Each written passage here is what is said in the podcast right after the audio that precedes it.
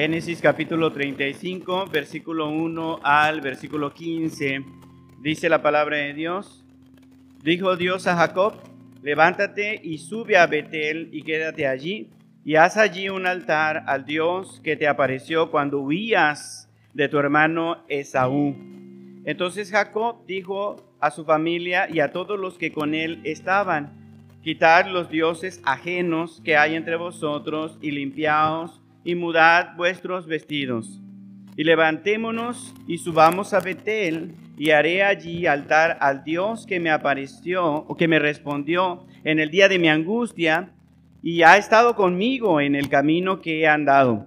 Así dieron a Jacob todos los dioses ajenos que había en poder de ellos, y los arcillos que estaban en sus orejas. Y Jacob los escondió debajo de una encina que estaba junto a Siquem y salieron y el terror de Dios estuvo sobre las ciudades que había en sus alrededores y no persiguieron a los hijos de Jacob. Y llegó Jacob a Luz, que estaba en tierra de Canaán, esta es Betel, él y todo el pueblo que con él estaba, y edificó allí un altar y llamó el lugar el Betel, porque allí le había aparecido Dios cuando huía de su hermano. Entonces murió Débora, ama de Rebeca, y fue sepultada al pie de Betel, debajo de una encina, la cual fue llamada Alon Bakut. Apareció otra vez Dios a Jacob cuando había vuelto de Padam Aram y le bendijo. Y le dijo Dios, tu nombre es Jacob. No se llamará más tu nombre Jacob, sino Israel será tu nombre. Y llamó su nombre Israel. También le dijo Dios, yo soy el Dios omnipotente, crece y multiplícate. Una nación y conjunto de naciones procederán de ti y reyes saldrán de tus lomos. La tierra que he dado a Abraham y a Isaac te la daré a ti y a tu descendencia después de ti daré la tierra. Y se fue de él Dios del lugar donde había hablado con él y Jacob erigió una señal en el lugar donde había hablado con él, una señal de piedra, y derramó sobre ella libación y echó sobre ella aceite. Y llamó Jacob el nombre de aquel lugar donde Dios había hablado con él, Betel. Oremos, Padre Santo, te damos gracias por la oportunidad que nos das de meditar en tu palabra.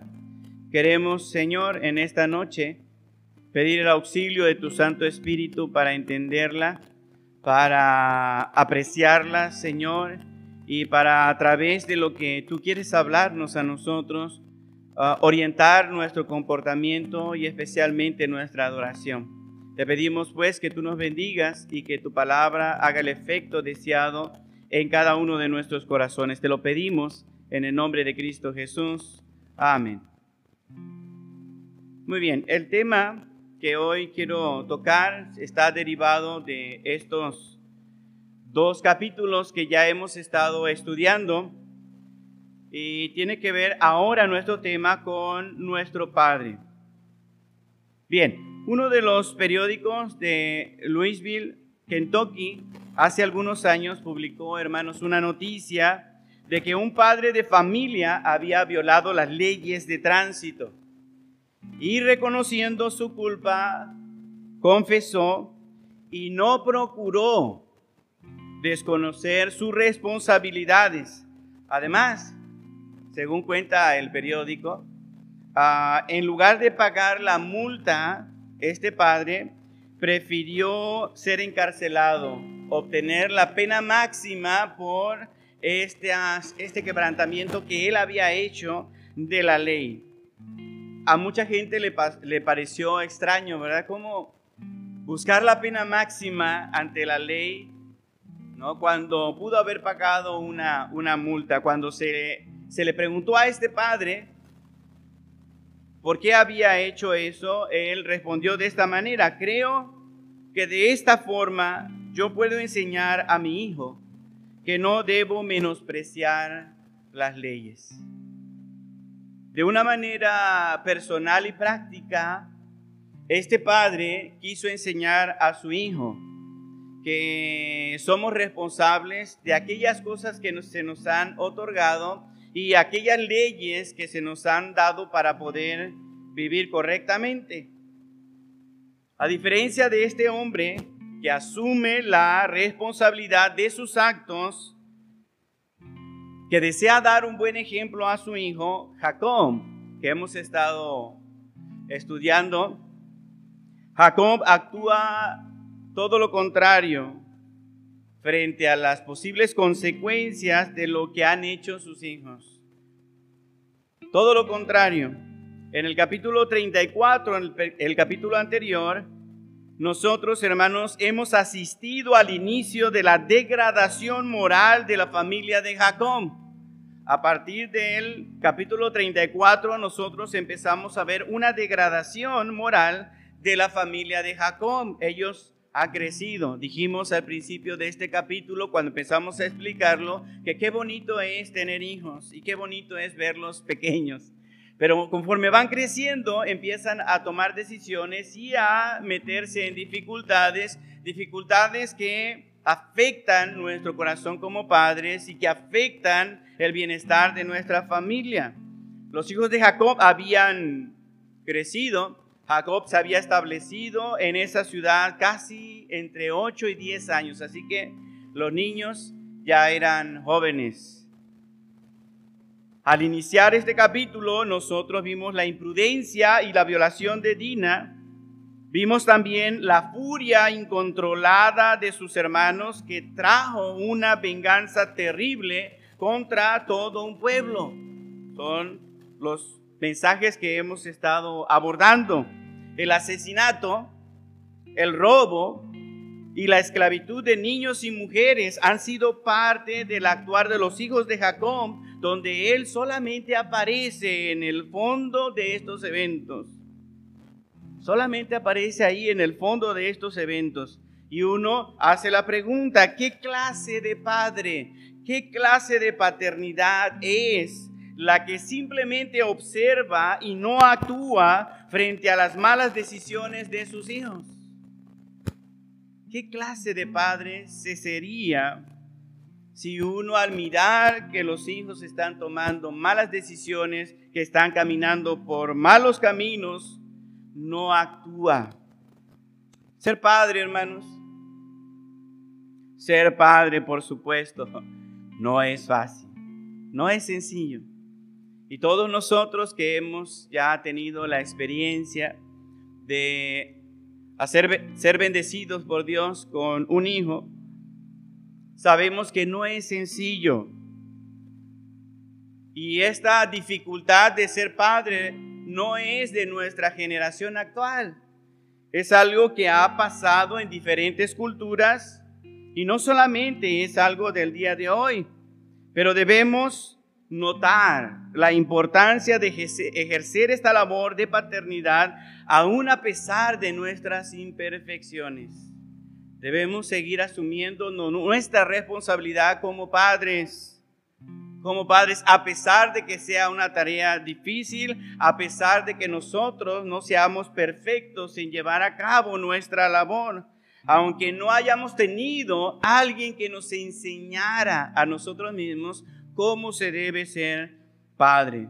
Hermanos, Dios ha establecido la familia como la base de la sociedad. ¿Están de acuerdo con eso?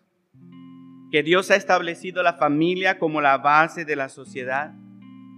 Dios nos ha dado entonces ejemplo para ejercer una paternidad responsable. Y eso es lo que quiero que veamos el día de hoy. Vamos a ver el contraste entre lo que ha pasado en la vida de Jacob y también lo que debería pasar en nuestras vidas si nosotros tomamos el ejemplo de nuestro Dios. ¿Por qué? Porque es Dios el que ha establecido a la familia como la base de la sociedad y es algo que se sigue repitiendo en cada cultura, en cada país. La base de la sociedad es la familia. Cada político que empieza a hablar sobre temas de la familia, de la sociedad, siempre dice la misma frase. Pero nosotros sabemos que es Dios quien ha establecido a la familia, al hogar, como esa base para?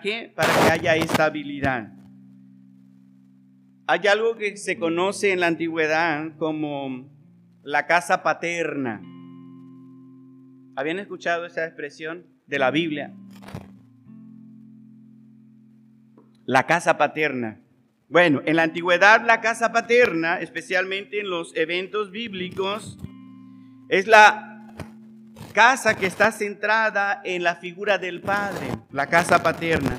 Y el padre era la persona en la cual se centraba la unidad y la estabilidad del hogar. Así que si de alguna manera nosotros decimos que la familia es la base de la sociedad, en la estructura bíblica, dentro de la familia, dentro del hogar, la función del padre es sumamente importante, fundamental. La casa paterna estaba distinguida por la figura del padre, que era la persona en la cual se centraba la unidad de toda la familia y la estabilidad del hogar.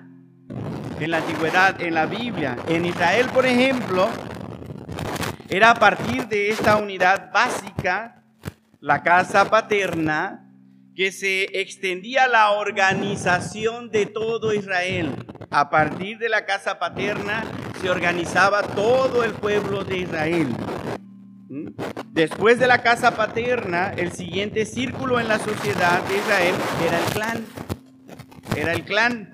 Esa era la forma en la que estaba organizado Israel. Primero estaba la casa paterna, la unidad mínima, básica, y después estaba el clan. Varias unidades de familias se organizaban debido a las relaciones de parentesco, debido a las relaciones de geografía, de cultura, de metas, de objetivos comunes. Esas eran las diferentes familias que organizaban el clan. Así se conocía. Era el siguiente círculo en la estructura social de Israel. Después de esto, el último círculo de la sociedad estaba la tribu. Eso es más conocido para nosotros, ¿eh? la tribu. La tribu tenía que ver con el pertenecer a uno de los descendientes de Jacob, a uno de los hijos de Jacob. Las tribus de Israel entonces se organizaban a través de pertenecer a uno de los descendientes, a uno de los hijos de Jacob. Así que, hermanos, todo partía de la unidad familiar de la casa paterna. Si la casa paterna no tenía unidad, eso se iba al clan. El clan se desestabilizaba y si un clan estaba desestabilizado podía afectar a toda la tribu. Esto es importante porque aunque no lo querramos, el día de hoy sigue siendo importante la familia. Y las familias llegan a afectar a toda una nación. Pero parece ser que el día de hoy ya la figura del Padre no es tan importante ni tan relevante.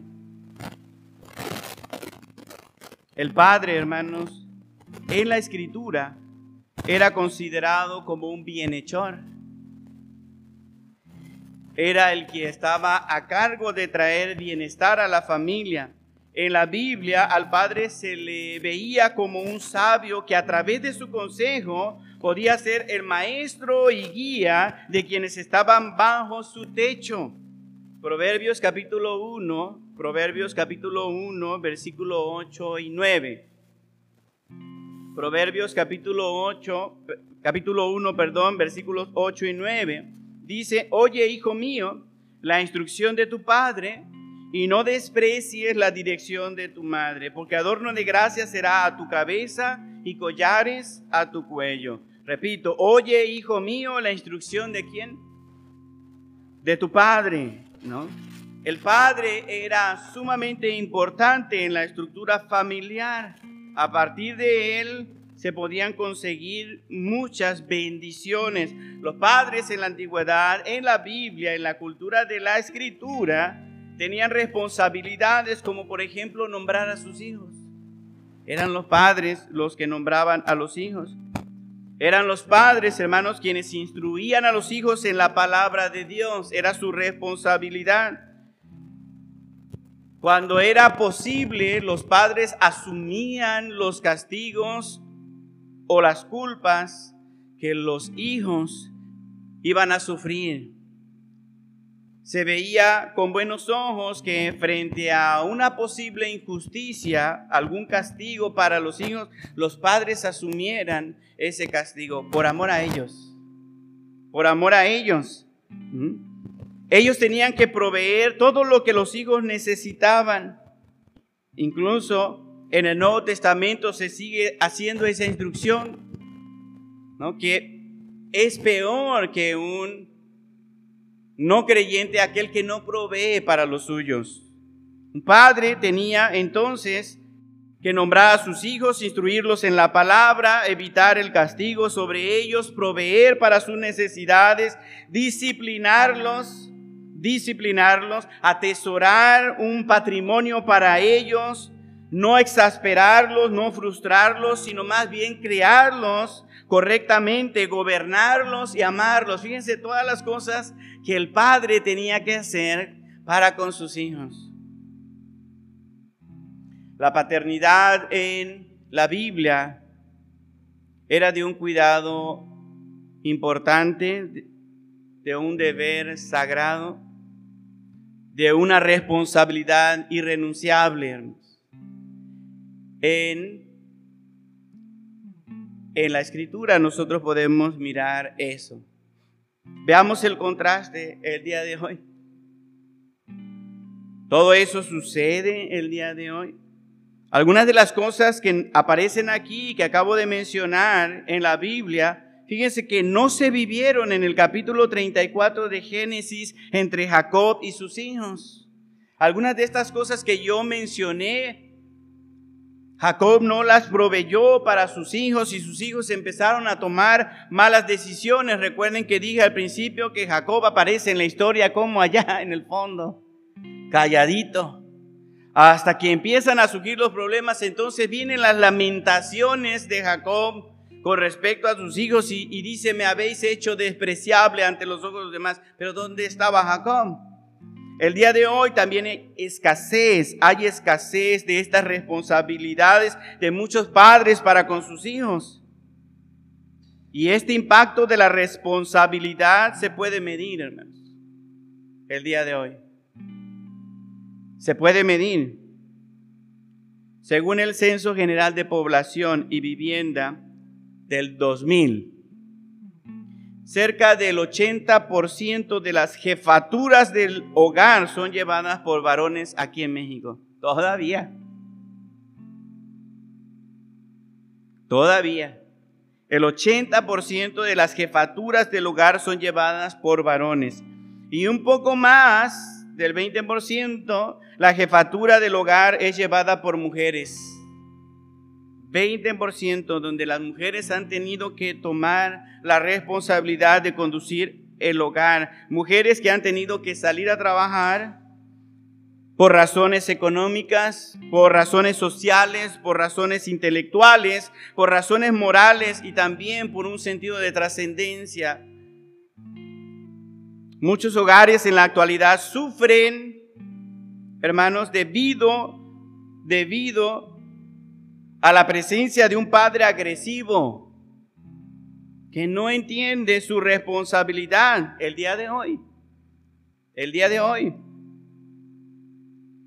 Familias que están padeciendo la irresponsabilidad de los padres al no llevar el sustento a su hogar, abuso imposición de parte de los padres que no saben guiar, que no saben aconsejar, que no saben mantener estabilidad en su hogar. El día de hoy algunos hombres no han logrado la paternidad, la estabilidad de la paternidad y en la medida que van caminando en su hogar, van destruyendo la vida de sus hijos y van destruyendo la vida de sus esposas. El día de hoy, por doquiera podemos mirar la ausencia de dirección, la ausencia de cuidado, la ausencia de protección de los varones que deberíamos realizar para una sociedad distinta un trabajo comprometido. Un trabajo comprometido donde podríamos lograr de nuestro México, cargado de violencia, cargado de narcotráfico, cargado de prostitución, cargado de alcoholismo, podríamos construir un México distinto. ¿Cuánto daño hace el alcoholismo, hermano, a un hogar? México tiene graves problemas con el alcoholismo. Alcoholismo, hermanos, que ha sido permitido incluso por los gobiernos municipales como el nuestro. Lamentable, ¿verdad? Pero es cierto, el alcoholismo que ha sido permitido por los gobiernos municipales como el de Comalcalco, al no clausurar clandestinos que son negocios nocivos para la juventud y que son del conocimiento de todos. ¿Como cuántos hay alrededor del mercado? ¿Lo saben, hermanos?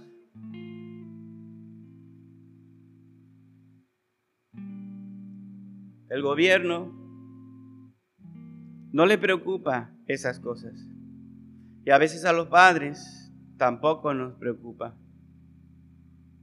Y no alzamos la voz queriendo construir un municipio realmente diferente. Y tenemos que empezar por nuestra responsabilidad como varones, como hombres que llevan la jefatura de un hogar, que pueden levantar la voz y decir esto está mal. Yo quiero un, un comalcalco diferente, distinto, que a través de la palabra de Dios, a través de la guía de padres comprometidos, puedan contrarrestar esta situación de violencia, narcotráfico, prostitución, alcoholismo, violencia intrafamiliar. Ahora quiero que ustedes se pregunten, ¿qué pasaría si tuviéramos un padre como Jacob, como Dios? ¿Se imaginan? que Dios fuera como padre, fuera como Jacob,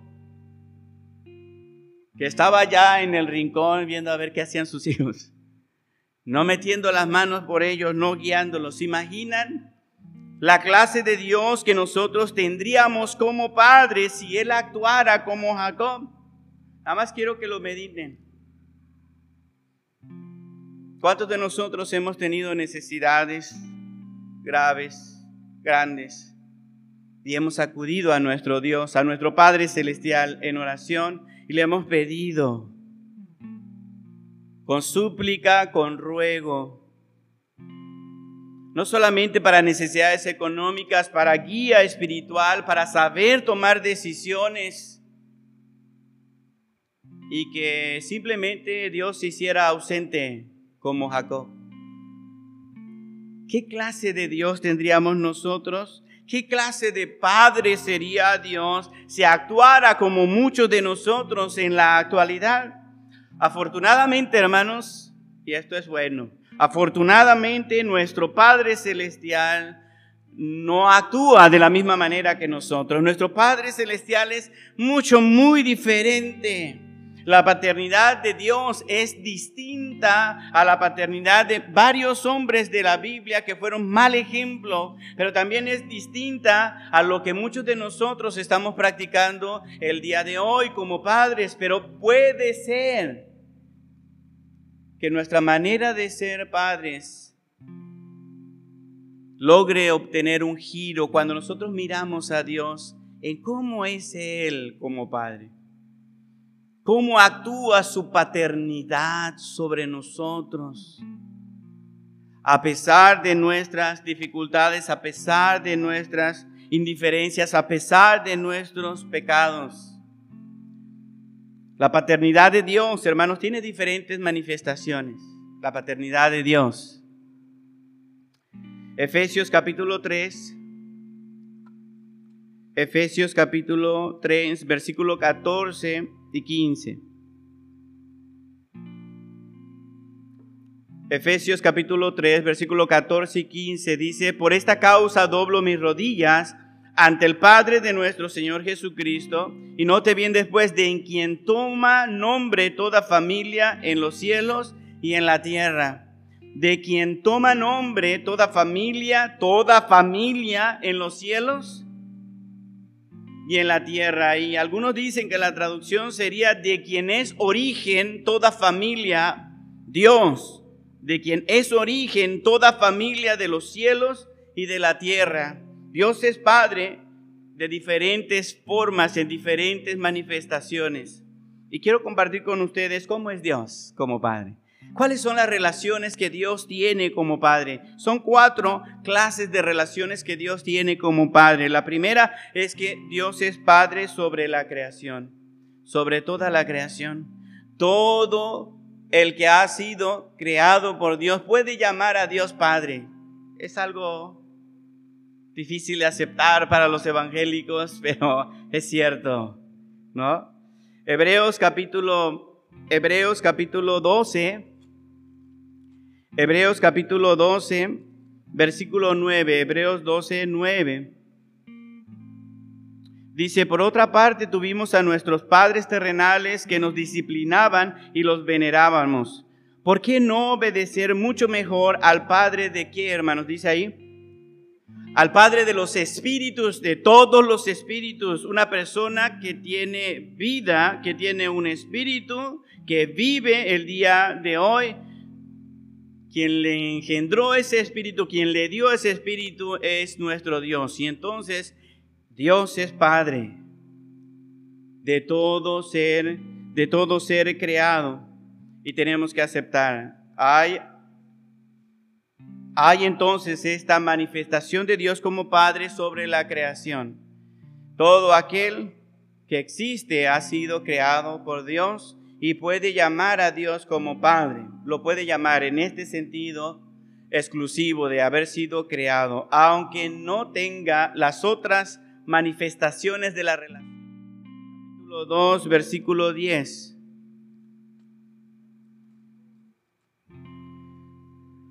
Malaquías 2.10. ¿No tenemos todos un mismo Padre? ¿No nos ha creado un mismo Dios?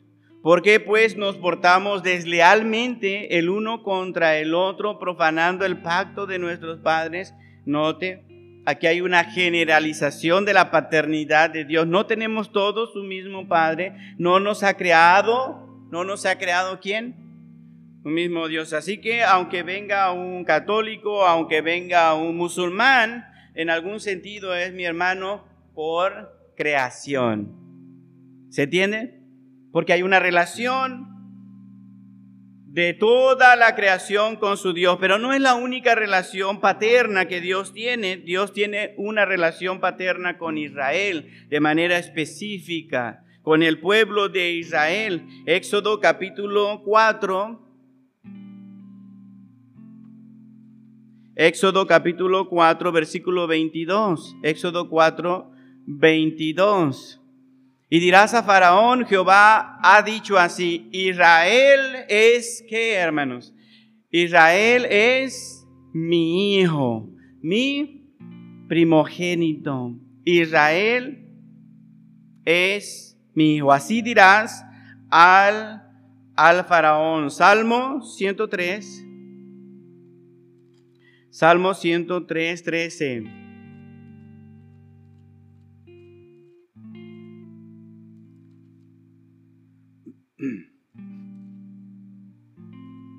¿Alguien lo quiere leer, por favor?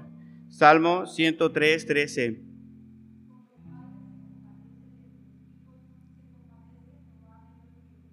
Muy bien, como el Padre se compadece de los hijos, se compadece Jehová de los que le temen. El salmista, por supuesto, en un primer momento está hablando a los hijos de Israel, en esa relación que tienen con Dios de manera especial. Hay otra manifestación de la paternidad de Dios. Dios es Padre de manera especial y exclusiva de nuestro Señor Jesucristo. De la forma en la que Él es Padre de Jesucristo es única, no la tiene con nosotros, con nadie más. el Padre de nuestro Señor Jesucristo. Evangelio según San Juan, capítulo 8. Evangelio según San Juan, capítulo 8, versículo 58. 8, 58. Dice, Jesús les dijo, de cierto, de cierto os digo, antes de que Abraham fuese, yo soy. Así que Jesús ha existido por la eternidad. Y la clase de relación que Dios ha tenido con Jesucristo, la segunda persona de la Trinidad, es eterna. Que Jesucristo está diciendo, de cierto os digo, antes de que Abraham fuese, yo soy. Juan capítulo 17, versículo 5. Juan capítulo 17, versículo 5. Ahora pues, está hablando Dios de Jesús, ¿no? 17, 5. Ahora pues, Padre, glorifícame tú al lado tuyo con aquella gloria que tuve contigo antes que el mundo fuese. Nuestro Dios, el Padre, tiene una relación con nuestro Señor Jesucristo única. Él es Padre de nuestro Señor Jesucristo y esa relación ha sido desde la eternidad y por la eternidad. Es una relación que nadie más puede tener. Dios el Padre con el Dios el Hijo, de manera eterna. Entonces, hasta ahorita, ¿cómo vamos? Dios es Padre sobre la creación, Dios es Padre de manera exclusiva con Israel, Dios es Padre de nuestro Señor Jesucristo en una relación eterna, pero también Dios es Padre sobre todo creyente por conducto de la regeneración. La regeneración es lo que logra que aquellos que han sido creados puedan llegar a tener a un Padre en otro sentido, a Dios como Padre en otro sentido. Mateo capítulo 6. Mateo, hermanos, capítulo 6, versículo 9. Mateo 6, 9. Dice, vosotros pues, dice el Señor Jesús a sus discípulos, vosotros pues oraréis así, Padre, ¿qué hermanos? Padre nuestro, eh, así sí, sí me gustó como lo leyeron fuerte. Padre nuestro, vosotros pues oraréis así, Padre nuestro que estás en los cielos, santificado sea tu nombre. Ninguna de las relaciones anteriores entre Dios y los seres humanos específicamente es tan especial y tan profunda como esta, de que Dios es Padre de aquellos que ha regenerado, de aquellos que han tomado a Jesucristo como su Señor y Salvador, de aquellos que han comprendido que no solamente han sido creados por Dios, sino que este Dios paterno quiere tener una relación íntima y personal con ellos para guiarlos, para cuidarlos, para protegerlos es una de las relaciones más hermosas que el ser humano puede experimentar. Tener a Dios como Padre, no solamente como su creador, sino como aquel que le ha dado vida de entre los muertos espiritualmente. La paternidad de Dios, hermanos, es un excelente ejemplo para que el ser humano pueda convertirse en un buen padre aquí en la tierra la paternidad de Dios. Del Señor nosotros podemos heredar las virtudes necesarias para ejercer nuestra paternidad en este mundo que sufre, en este mundo que tiene dificultades para hallar su rumbo, para saber su propósito. Nosotros como padres podemos mirar a nuestro Padre Celestial en este vínculo que tenemos de manera especial, nuestro Padre Celestial siempre ha asumido su responsabilidad y cuidado para con nosotros, para formar nuestro carácter como sus hijos, impulsar nuestro desarrollo. Nuestro Padre Celestial siempre ha estado allí. Nadie puede quejarse de que Dios le ha abandonado. Siento su Padre Celestial. Dios, hermanos, ejerce una paternidad amorosa y previsora. Mateo 7:11 dice, si pues vosotros siendo malos sabéis dar buenas dádivas a vuestros hijos, cuánto más nuestro Padre que está en los cielos dará buenas cosas a quienes, a quienes le pidan. Nuestro Padre que está en los cielos dará buenas cosas. No se trata simplemente de darle todo a los hijos, sino darles cosas buenas, hermanos. Algunos de nuestros hijos están obsesionados con el celular, con el Xbox o con cualquier otra cosa y uno tiene que preguntarse, no simplemente es darles cosas, es darles cosas que buenas. Por supuesto, el celular puede tener diferentes usos, tanto malos como muy buenos. Y ya a cierta edad es necesario, te facilitan muchas cosas en la escuela y en la vida, ¿verdad? Pero hay que saber usarlo y como padres debemos saber dar cosas buenas como lo hace nuestro Dios con nosotros, nuestro Padre Celestial. Él da cosas buenas a aquellos que lo piden. Él nos da lo necesario, nos da cariño, nos da amor, nos da confianza, nos da disciplina, nos da valores, nos hace conducirnos de manera ejemplar con un corazón sensible a las necesidades de otros. Dios sabe hacer eso por nosotros y nos enseña a hacer lo mismo con nuestros hijos. En una sociedad que carece de un corazón paterno, Así es, nuestra sociedad carece de un corazón paterno. La paternidad de Dios es amorosa y previsora. La paternidad de Dios está fundamentada en la justicia. La justicia de Dios, hermanos, se ha manifestado en el perdón de nuestros pecados. ¿Está de acuerdo conmigo? La justicia de Dios, su paternidad con nosotros en la vida terrena se puede apreciar en esa justicia que fue que fue ejecutada en el Calvario por nosotros. Esa es la justicia de Dios. Preveyendo Él mismo, enviando a su Hijo, tomó el castigo que nosotros merecíamos. Una paternidad fundamentada en la justicia, que ayuda a crecer a pesar de que los hijos cometan acciones provocadas por su inmadurez. Dios siempre nos ayuda a caminar con mayor inteligencia. Así nosotros debemos enseñar a nuestros hijos a ejercitar la justicia de Dios, que guarden el camino del Señor, que amen la verdad, que amen la verdad. La paternidad de Dios, hermanos, disciplina para educar. Disciplina para educar. La disciplina está allí en la escritura constantemente, ligada a la instrucción de los hijos como una acción unida al genuino amor. Si realmente amas a tus hijos, lo vas a disciplinar. Dios nos ama y ¿qué hace con nosotros? disciplina. Amén. Su disciplina, la disciplina de nuestro Dios está ligado a su amor. Proverbios capítulo 13, versículo 24 dice, el que detiene el castigo a su hijo aborrece, mas el que lo ama desde temprano, desde temprano lo corrige.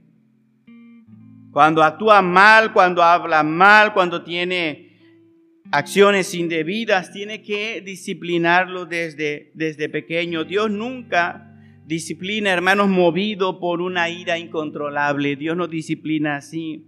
Su disciplina está guiada por el amor, por el anhelo de que lleguemos a ser como Él, de que participemos de su santidad, para que participemos de su gloria la carta de Hebreos capítulo 12 del versículo 5 al versículo 10, ahí se nos dan las razones por las que debemos aceptar con agrado la disciplina de nuestro Señor, la disciplina de Dios. Anima a sus hijos. Suena extraño, ¿verdad? Pero así es. Cuando aceptamos la disciplina de Dios, esa disciplina nos anima, según dice estos versículos. La disciplina de Dios es señal de que Él nos ama, porque es nuestro Padre. La disciplina de Dios, según dicen estos versículos, la disciplina de Dios está diseñada para nuestro bien, no para nuestra, nuestro mal, para nuestro bien. La disciplina de Dios, según dicen estos versículos, la disciplina de Dios es dolorosa, sí, es dolorosa, pero trae fruto apacible de justicia. Versículo 11. Fruto apacible de justicia. Es maravilloso comprender que Dios es más sabio que el más sabio de los padres terrenales. ¿Está de acuerdo conmigo? Dios es más sabio que cualquiera de los sabios padres terrenales. Cada hombre en la tierra que ha tenido el privilegio de engendrar una familia ejercerá mejor su paternidad si hace de Jesucristo el Señor de su vida. Porque es a través de Jesucristo que se puede tener una relación con Dios como Padre en el sentido de la regeneración que vimos. Este mundo, hermanos, necesita padres que tengan a Jesucristo como su Señor y Salvador, que puedan adquirir de esa relación con el Padre Celestial los, el modelo, la forma adecuada de ser un padre en la tierra. A pesar del fracaso de la familia de Jacob en este versículo 34 que vimos, en medio de sus angustias, Dios actuó como Dios y Padre de Jacob. El versículo, el capítulo 35 que leímos, pudimos nosotros notar que a pesar, fíjense que esos 10 años parece que Jacob simplemente dejó que sus hijos crecieran y parece que no les dio dirección en ningún sentido. Simplemente aparece en el fondo Jacob, pero tampoco aparece una relación de Jacob con Dios durante ese tiempo.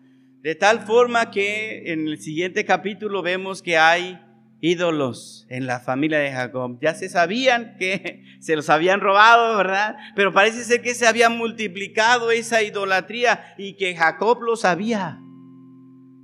Jacob sabía que estaban adorando dentro de su familia a otros dioses que no era el Dios que le había hablado en Betel, que había prometido ayudarlo y prosperarlo en Betel, pero aún así Dios, aún así Dios, hermano, aún así Dios fue misericordioso y fue paterno con Jacob, de tal manera que otra vez en su angustia estos hombres van a venir, se van a reunir, me van a destruir a mí, van a destruir a toda mi familia. Esa era la angustia de Jacob. Y en esa angustia Dios le habló otra vez. Y empezó a actuar con él como padre y le, le dio dirección. Dios le dio dirección. Regresemos por favor, con esto vamos a terminar. Génesis capítulo 35.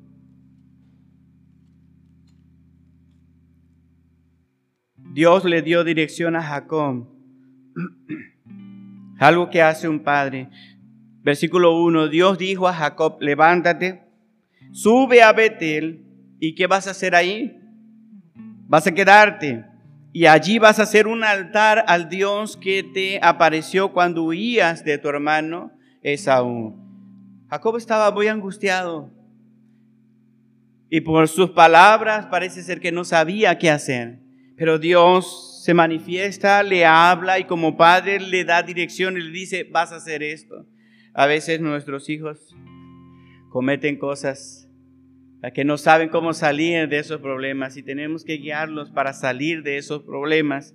Dios hizo lo mismo con Jacob. Levántate, sube a Betel, quédate allí, haz un altar al Dios que te apareció cuando huías de tu hermano Esaú. Dios proveyó dirección, pero Dios proveyó protección también. Otra vez a Jacob. Otra vez le dio protección en el versículo 5 y salieron y el terror de Dios estuvo sobre las ciudades que había en sus alrededores y no persiguieron a los hijos de qué? De Jacob y por consiguiente a él, ¿verdad? Dios estuvo allí para proteger, para infundir el temor a estas ciudades, a estos otros pueblos que pudieron haberse aliado para ir en contra e erradicar a estos bandoleros hijos de Jacob. Oye, asesinaron a todos. Se llevaron a las mujeres y a los niños. Cualquiera de los demás pueblos pudo haber dicho, ¿y si hacen lo mismo con nosotros? Pudieron haberse reunido y atacado a Jacob, pero había una promesa de parte de Dios para Jacob y Dios protegió a Jacob. Y luego el versículo 9 vuelve a reiterar su bendición. Dios bendice nuevamente a Jacob. Apareció otra vez Dios a Jacob cuando había vuelto de Padán Aram y le bendijo. Y le dijo, Dios, tu nombre es Jacob, no se, no se llamará más tu nombre Jacob, sino Israel será tu nombre. Y llamó su nombre Israel. Y también le dijo Dios, yo soy el Dios omnipotente, crece y multiplícate. Una nación y conjunto de naciones procederán de ti y reyes saldrán de tus lomos. La tierra que he dado a Abraham y a Isaac, la daré a ti y a tu descendencia después de ti daré. Qué bendiciones, ¿eh? bendiciones. Estos actos paternos de Dios, por supuesto, movieron el corazón de Jacob a adorarle. Y es que, ¿quién es aquel que al admirar el amor de Dios, al admirar el cuidado paternal que Dios tiene para consigo, no irrumpe en agradecimiento, no irrumpe en adoración al Padre que le ha procurado tanto, aún a pesar de sus errores. Jacob adoró, levantó un altar, cumplió un voto que tenía pendiente. ¿Se acuerdan?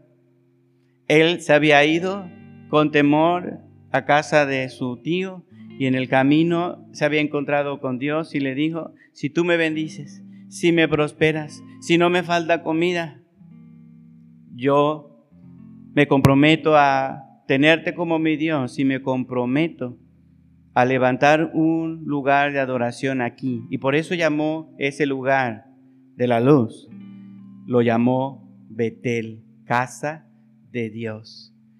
Ya habían pasado 30 años y en vez de regresar a Betel se fue a otro lado Jacob.